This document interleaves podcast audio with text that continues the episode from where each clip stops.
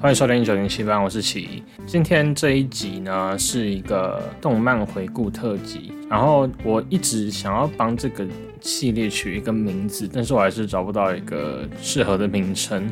反正呢，今天我想要带大家回顾一部算是我的童年，然后很喜欢的一个动漫，它的名字是《史上最强弟子间一》。然后这一部呢，我觉得它讨论度还蛮低的，就是我其实到现在，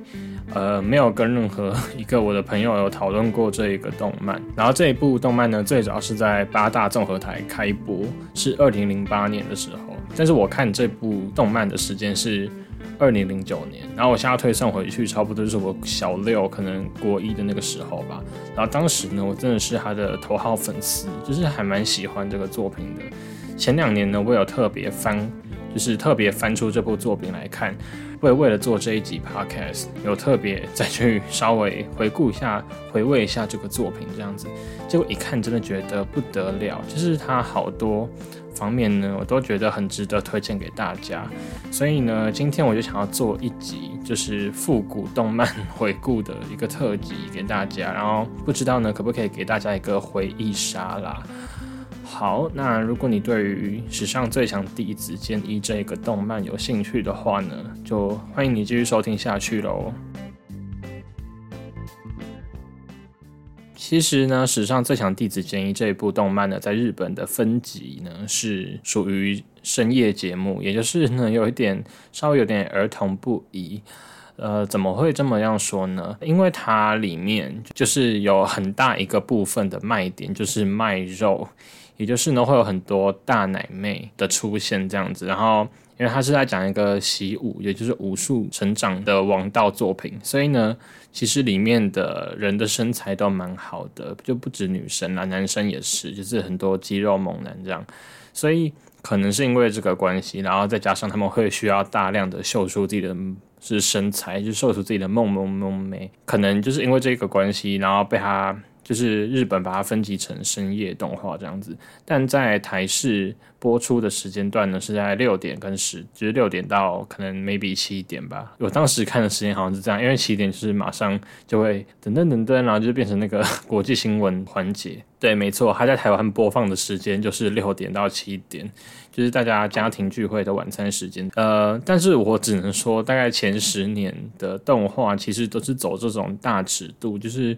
呃，可能会有露奶啊，或者是露露身体，或者是就是会有很多低级色情的一些梗在里面，然后也没有怎么样，就是好像以前的动漫呢还蛮流行这样子的，但如果现在的动漫还是这样的话，可能就会被一些政治正确的就是社会战士抗议吧。所以以前的动画尺度可以说是蛮大的。那这一部我想要特别提它的卖肉的这个点，是因为它的尺度是真的不是一般的大。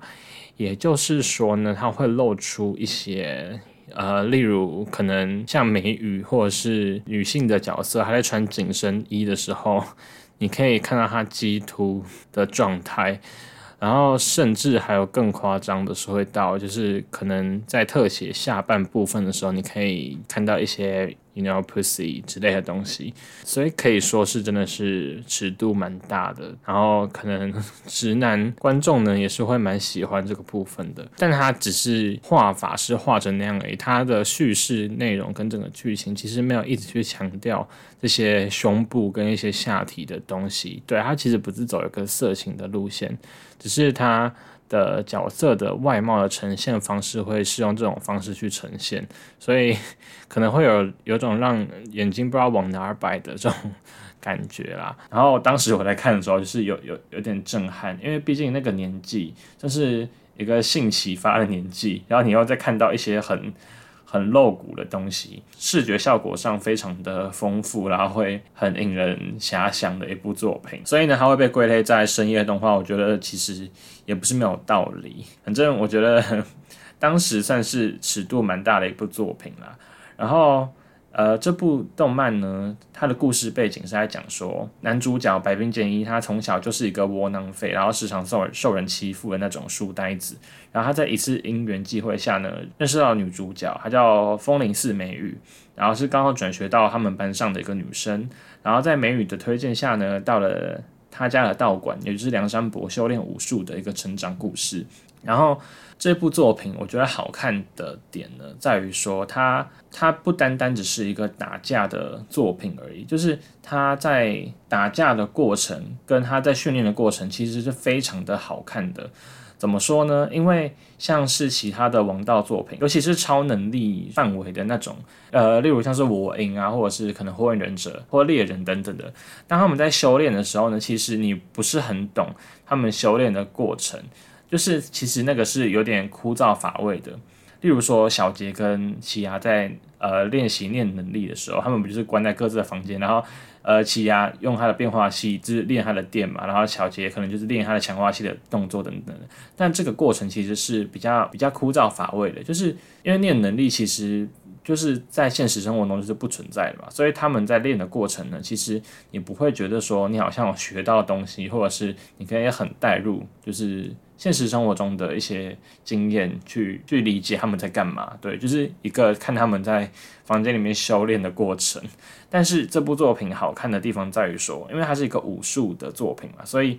呃，也包括说它里面有非常多的呃师傅去教导剑一去修炼成长，然后打败敌人。所以我想要讲的点就是说，他们在传授剑一一些武术的的招式的时候呢，他们会很详细的讲解这个招式的典故或来源是什么。虽然我不太确定那些资讯是不是真实的。但我觉得那个过程是非常有趣的，你会觉得你好像有学到 something 的感觉，就是例如说，呃，可能马老师在教建一些中国武术的时候，他会讲到他的典故是什么，然后以及我觉得他们整个作画或者是那个动作流畅度都很还原真实武术的感觉，所以你在看的时候，你就会觉得，哎，就是还蛮有趣的，尤其是建一在实战中把将这些。招式淋漓尽致的用出来的时候，他还会有时候有点回忆录到老师教导他的那个典故的方面或者是故事，所以你在看的时候，你会其实会觉得说，哇哦，就是好像我学到一些东西的感觉。就连小时候我在看的时候，因为它详细到它是其实会有一些分解动作，然后我在看的时候，我会想象就是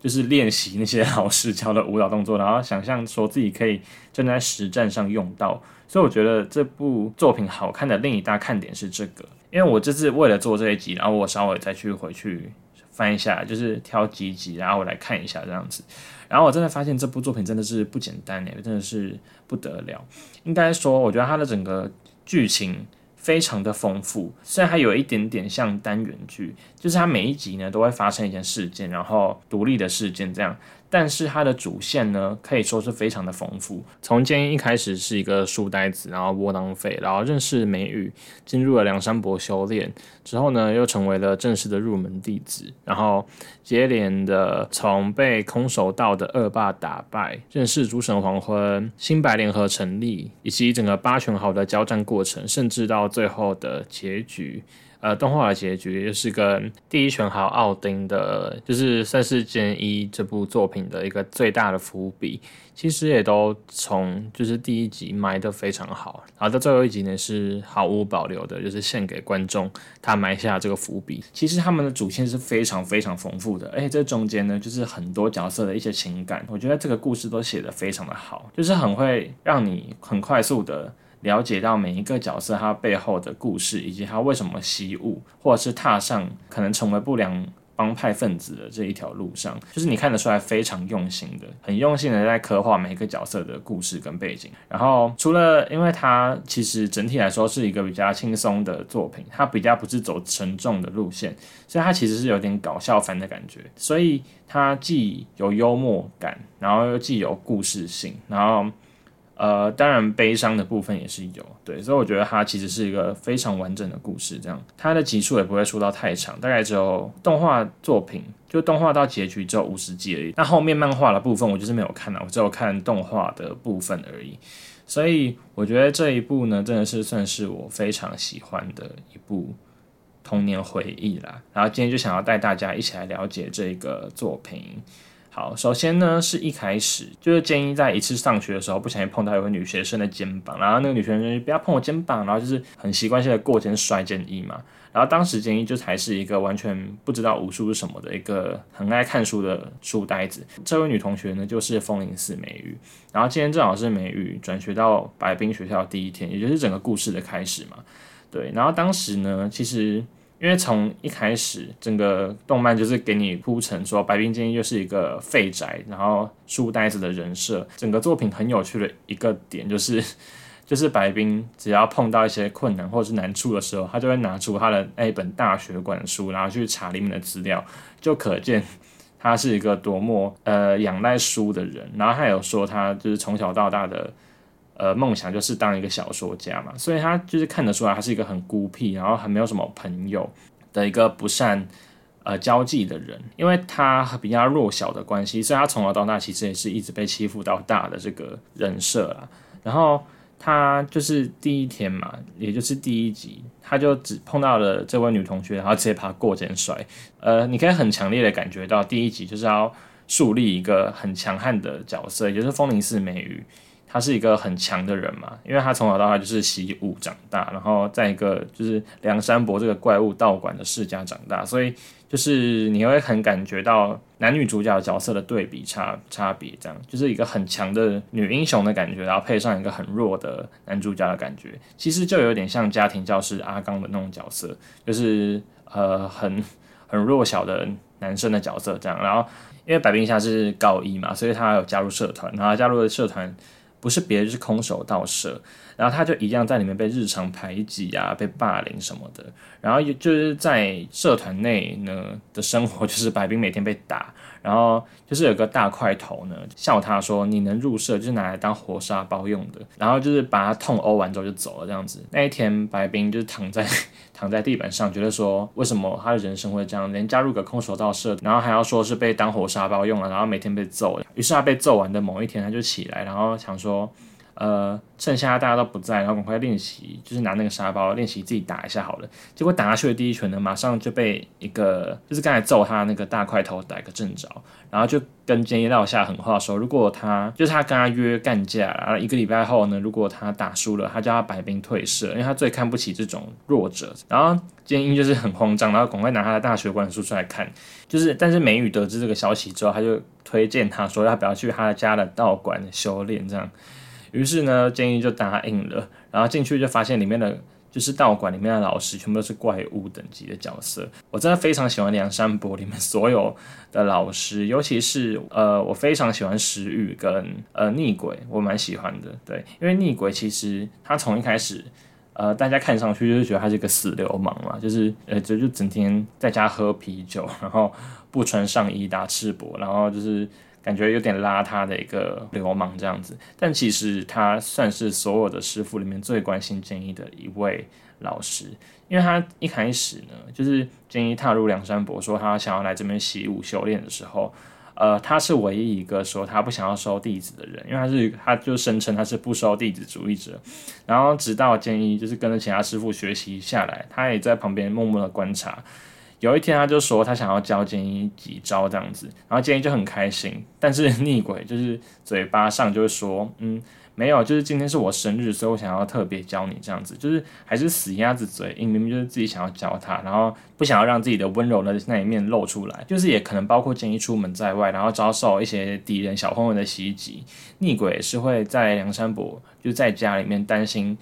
最担心弟子的那一位，所以我觉得跟他整个。凶神恶煞的外貌上有非常大的差距，然后也可以感受到逆鬼其实是一个非常温柔的人，就是很在乎弟子的生命安全等等的。所以我觉得我算是蛮喜欢逆鬼这个角色的，而且他就是虽然他的那种他走的路线就是空手道，然后打架一百段的这个人设，其实我没有特别的着迷，但是我就是还蛮喜欢他的个性，以及就是他很温柔的那一面这样。然后至于石玉姐呢，我真的是说石玉姐真的是非常的有一种魔力，有一种魅力在。因为石玉姐她就是很典型的那种五口冰山美人，就是不会讲话那种，或者是讲很少很少的话。很有趣的这一点是，因为我看这一部当时在台视播的时候是中配，所以他其实所有讲的话都是中文。然后史玉姐呢，就是会说，例如呃，他的不知道，他就说不知到，这样就是 整个我不知道他呈现的方式是怎么样，就他呈现的配音方式就是一个很很平淡，然后话很少，然后能不讲话就不讲话的一个冷酷的女忍者的一个人设，这样。呃，为什么会说她是女忍者？因为她擅长的领域呢，就是属于兵器类的运用。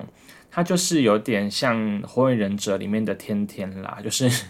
会有各种的兵器，就是身上会背着很多不同的兵器这样子。她就是属于。这个领域的专家，这样。然后我这边有特别想要提几集，我觉得石鱼节非常有趣的集数，因为石鱼节其实在初期，也就是故事的整个开始，差不多十五集前都没有什么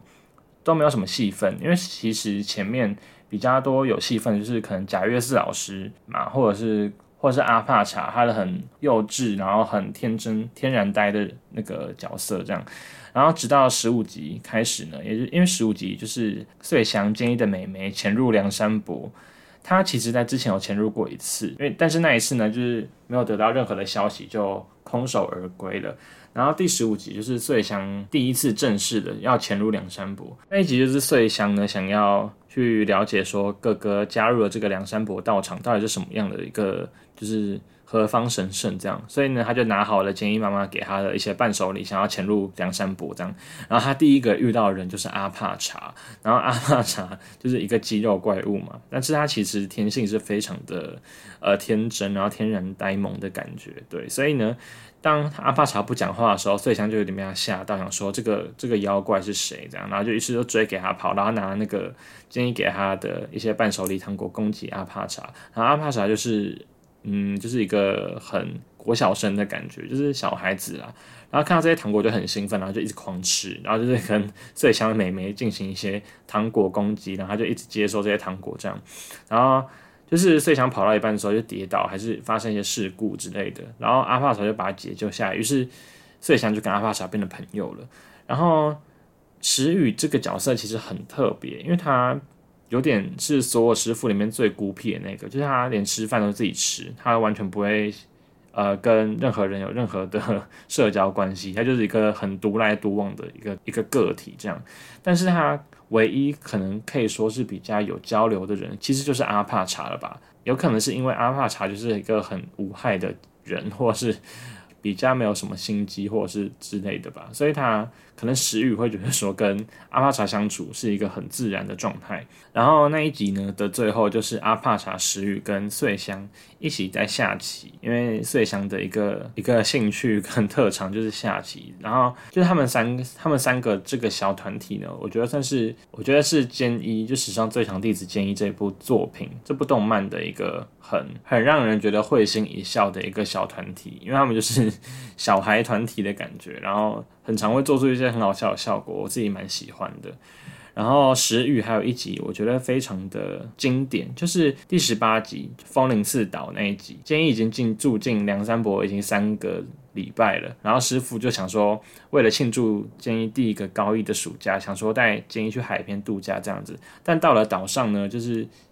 一如既往的师傅，就是还是要大家做一些很可怕的训练或是挑战这样，然后。他就逼身为旱鸭子的建议从这个悬崖跳下去。如果他跳下去成功的话，两天后后两天就是不用训练这样子。然后建议就是被那个长老呢推下去了，就是一起跳跳到海里面。然后昏迷之后醒来，他也就听到就是师傅在那边窃窃私语说，这一次来这个岛上一定要把建议就是操到死。然后他就听到这种很可怕的谣言，就想说我一定要逃出风铃寺岛。但是建议在逃脱的路途上就是遇到石鱼姐了。然后石鱼姐那时候可能在做一些捕鱼之类的活动，他们就是他就捕到几只鱼烤给建一吃这样，然后建一就是也顺道在那个时机点，就是跟石鱼姐讲说，就是要逼身为旱鸭子的他去做这些，就是这个艰难的挑战，真的是有点太夸张了。然后石鱼姐就是也在那个时候教他怎么游泳，然后那个过程真的还蛮。有一种大姐姐在照顾弟弟的感觉，因为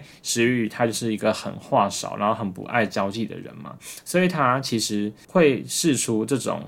善意，就是想要教导建议这个举动呢，其实看在观众的眼里，因为他的人设给观众就是一个很很不善交际，然后很很孤僻的人，所以其实会让我们这些在看的人会觉得说，哎，有一种亲切感，就是原来石宇是一个，也是一个温柔的人，然后也是一个照顾后辈的人，这样。然后当那一集呢，就是石宇教建议怎么游泳，也顺便展现了石宇姐的好身材。对，然后呢，石宇姐的最高潮的集数这一集我其实没有翻到，就是我没有这我没有特别为了做这一集 podcast 去看，但是我至今还是印象非常的深刻，因为那一集我记得。我前几年在重看的时候，我看也是看了好几次，也就是呢《诸神黄昏》的呃第三全豪，我忘记他叫什么名字，好像叫弗雷亚吧，就是那个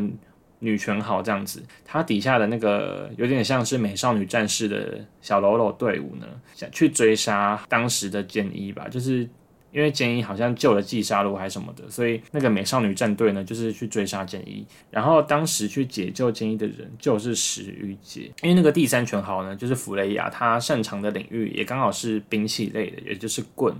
然后他底下的那个美少女战队呢，所有用的武器也全部都是，就是有一个具体的武器兵器这样子。但剑一就是其实没有使用兵器的这个。领域的专业，因为他都是使用体术，也就是所有的武术，不就是中国武术啊，然后空手道或柔术，所以他没有兵器嘛。但石玉姐就是这一个方面的领域的天才，于是石玉姐就跳出来解救了建一。然后当时呢，就是他拿出一些镰刀或者是什么的，然后建一就在旁边说求求石玉姐手下留情，想说不要杀了那些就是美少女战队的人。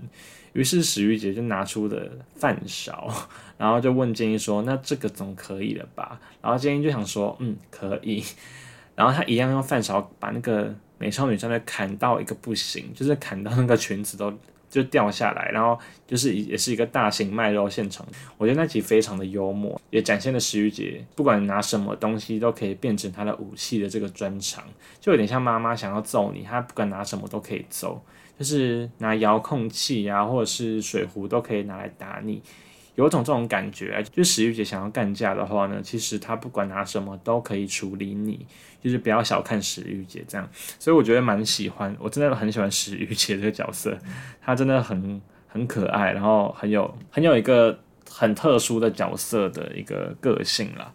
然后再来呢，我这一部另外一个非常喜欢的角色就是季沙罗。因为季沙罗他身为就是整部作品前期的反派角色，也就是诸神黄昏的季沙罗队，然后后面中期也成为第八拳好了嘛。呃，我先解释一下诸神黄昏在这部作品的地位好了，它有点就是像是猎人里面的幻影旅团，因为诸神黄昏的最强的八个人呢，他们被称为八拳豪，原本是七拳豪，因为季沙罗加入后变八拳豪嘛。就是你呃，所有的动漫呢，就是一个组织内加上一个数字，就是感觉会很有意义，或者是 会感觉很有组织的组织性的一个感觉。例如《鬼灭之刃》的十二鬼月。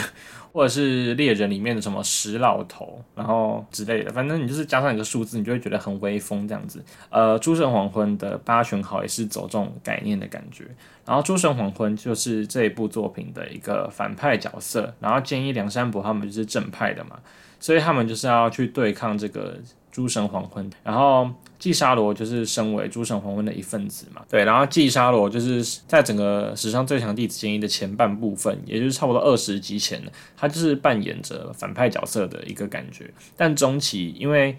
呃也带出了季沙罗的背景，也就是他参加跆拳道社，然后因为他从小到大就想要证明他比男生还强，呃，在一次比赛中呢，他也顺利的赢了，因为他为了这个比赛呢。做了非常多的努力，就是做了超过男性跆拳道跆拳道选手该超过的很多强度的训练，他都做过了。然后在这次比赛中，他也赢了这样子。但他就是经过了刚才对手的休息室的时候，发现他其实那个对手呢，因为他对手是一个男生嘛，然后他其实是故意输给季沙罗的，因为他那个男生的想法就觉得说，他身为一个女生，然后训练的那么辛苦，他如果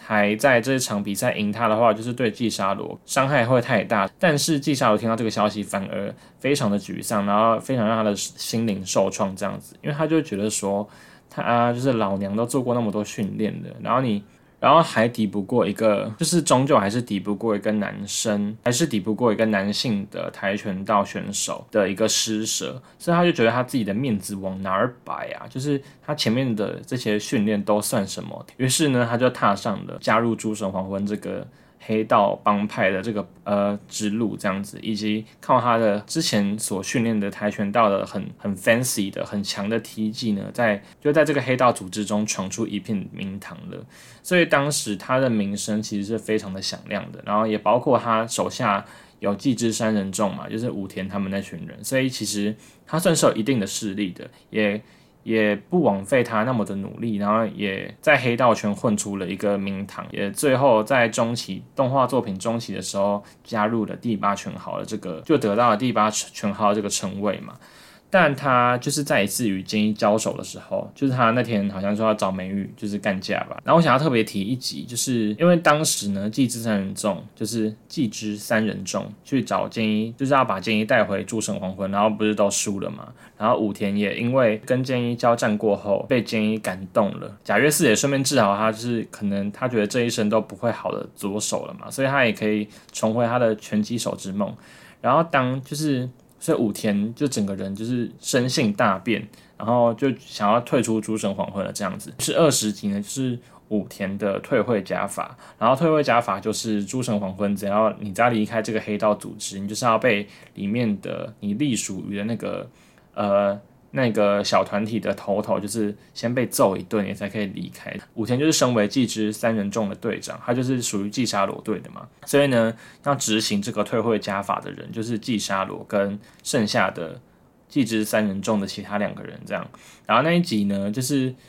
武田就是被执行退会加法，然后宇喜田也在那个时候很感动的站出来替武田反抗纪沙罗队。因为他原本就是要被季沙罗派来揍武田的，就是因为就是多年的兄弟情、革命情感的关系，在当时还是替武田反过来对抗季沙罗的势力。然后那那一幕我真的觉得好感动哦，因为就是就是你会觉得说，原本昔日的队友，也就是季之三人众，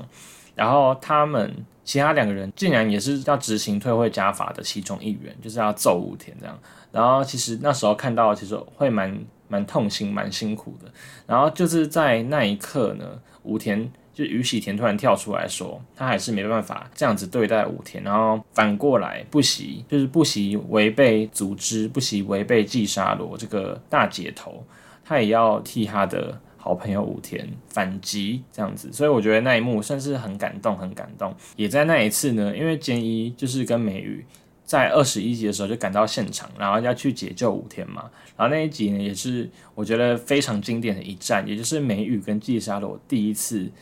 呃，算是初初认识，然后初交手。然后那一次呢，就是因为美羽就是一个大正妹，然后奶超大嘛，然后就是季沙罗看到她奶，不是帮她取一个乳牛妹的称号嘛。于是呢，他们这个武打姐妹花呢，到后面一起解救猫咪，那就是到后面变成一个解救猫咪的一个武打姐妹花。在那一集，甚至算是第一次交手，然后第一次认识彼此。因为纪沙罗在诸神黄昏跟黑道圈就是非常有名嘛，就是人见人怕的一个呃跆拳道女神，所以她就是对她自己的那个实力很有很有信心。这样，殊不知美羽就是。一个很能打的女孩，美羽就是不用讲了嘛，她就是最强。她从第一集开始就是一个最强的女高中生的感觉，就再加上她习武那么多年，然后又住在梁山伯里面，她怎么可能会打出季沙罗呢？所以她就给她最后一个致命一脚，就她那个消失的那一集。然后其实是在地板上，然后给纪沙罗一脚，让纪沙罗跌倒嘛。他们那个交战真的非常的经典，在这一部作品里面。然后讲到这里，就不得不讲到后面他们一起解救猫咪的那一边那一个章节。这样，我觉得那个章节是我这一部呃动漫里面最最算是最印象深刻的一幕吧。因为季沙罗他就是前面那么凶神恶煞的人设，其实他内心是一个非常。呃，温柔温暖的一个人，我记得是季沙罗在路边看到一个流浪猫吧，然后他想要就是养它，然后殊不知这一幕呢是被美羽看见了，然后他想说他那个凶神恶煞的女混混的人设呢就此崩坏。但是美宇就是一个很心地善良的人，就是跟季沙罗讲说没关系啊，我们就一起照顾这个猫咪什么等等的。然后因为季沙罗就是在后面加入新白联合之后，就是等于也是说退出了诸神黄昏嘛，所以他也必须接受退会加法。然后他的老大就是弗雷亚，就是派那个刚才石我在讲石宇那边有讲到那个，就是美少女战队来过来讨伐那个季沙罗。于是呢，就是季沙罗跟美宇就是一起联手对抗美少女战队组，然后也解救了那只猫咪，带它去看医生。那一幕真的是非常非常的感人。然后你可以看到美宇跟季沙罗一开始是一个仇视的状态，美其实美宇没有仇视。他因为美女美女不会仇视任何人，然后就算是在季沙罗对于美女的一个观感上的转变吧，然后也真的认定美女是一个呃他的好朋友的一个这个角色，所以那边我真的觉得非常的感动。整体来说，哎，我真的觉得这一部真的是很可惜，哎，就是他讨论度真的算蛮低的，然后也包括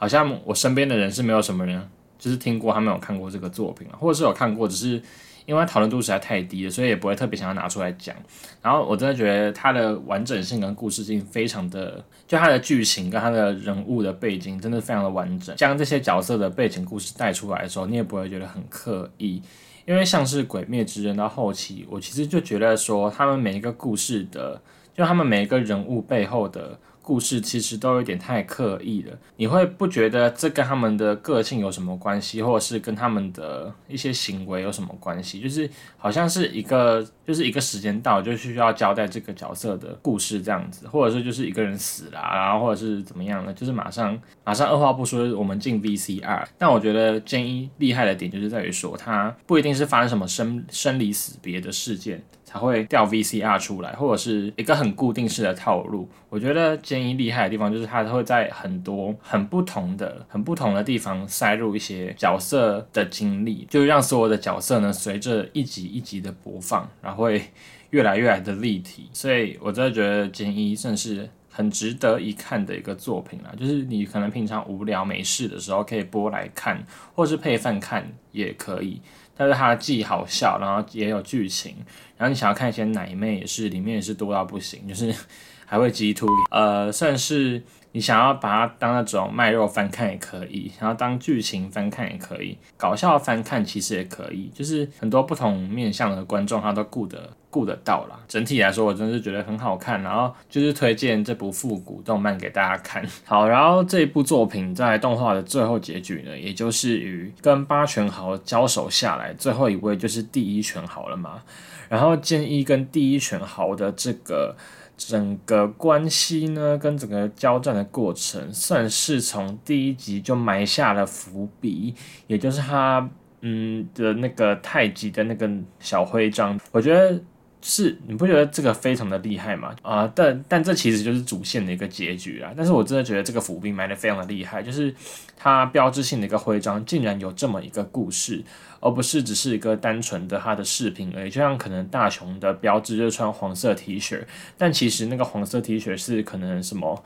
一个很重要的人送给他的什么之类的这种东西。对他其实是把这个东西包装的非常的好，然后在最后一集给就是在呃整个故事的结局呢，给你一个很好的一个解释跟一个。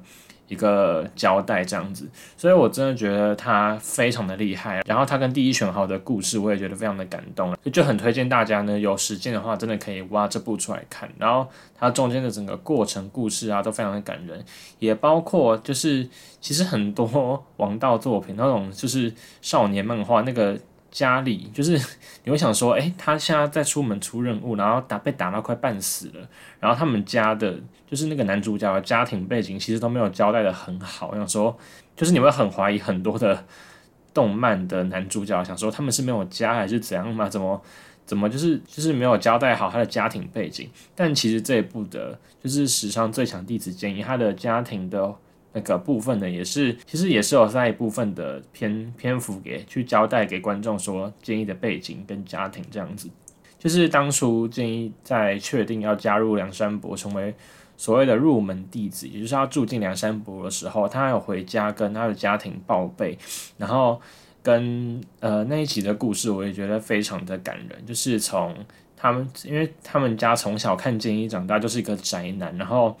整个文青的个性跟呃受欺负的这个个性呢，也跟习武完全没有相关。就是他们家人的内心的挣扎跟疑惑呢，我觉得也是诠释的非常的好，也包括最后，因为建一就是受过那种就是每天上山下海，然后成为梁山伯的入门弟子之后，这种训练就是等于说是二十四小时的训练嘛。然后他有一天就是呃，其实就是第一天，就第一天进入梁山伯的时候，有点精神崩溃的时候，打开就是打开他熟悉想要找寻答案的那本大学馆里面呢。就翻到了爸爸写给他的手写信，然后里面就是在鼓励建一说他很支持他的决定，然后以及他觉得他这种生性瘦弱的人，然后很容易受欺负的人，做出他习武的这个决定，很让他们感动。然后从一开始的反对到支持建议的这种心境，他写在那个封信里面去鼓励建一，我真的觉得这个。呃，家庭背景就是所有家人的心态都是写的非常的好，然后也包括我觉得很厉害的一点，就是因为简一他就是书呆子，所以他翻开大学馆想要找答案，却得到的是一封父亲鼓励他的手写信的这个整个叙事手法真的是太厉害了。就是从他翻书可以知道，他就是一个很爱逃避，然后很。很喜欢从书里去找答案的一个这个呃这个书呆子的个性，到他打开的其实是一封手写信，然后是他家人从反对到鼓励他的一个心路历程。我觉得这个包装手法真的是非常的厉害。然后其实它很多就是整整部动画的很多桥段都是有包括都很多的一些小细节跟小巧思都是这样子的，就是你可以从一个事件里面看出。这个角色的个性，跟他背后想要告诉你的意义，跟顺便帮你复习他前面发生过什么事情等等的，我觉得这真的非常的非常的厉害。在看的过程，真的是你会觉得真的很用心在交代整个故事，然后很用心的在替观众建立好每一个人的个性，然后都不会跑掉。所以我真的觉得这一部在当时我会那么喜欢，其实不是没有原因诶，就是我包括我到现在，就是前两年跟前几天。呃，再回去看了一次，我还是觉得非常的厉害。然后就也希望呢，这一部复古动画作品呢，也可以让你感兴趣。虽然我不知道我这一集呢，就是有没有人听得懂我在干嘛，因为它真的算是这个讨论度有点低。但我觉得没关系，如果能透过这一集呢，勾起一些其实有看过的人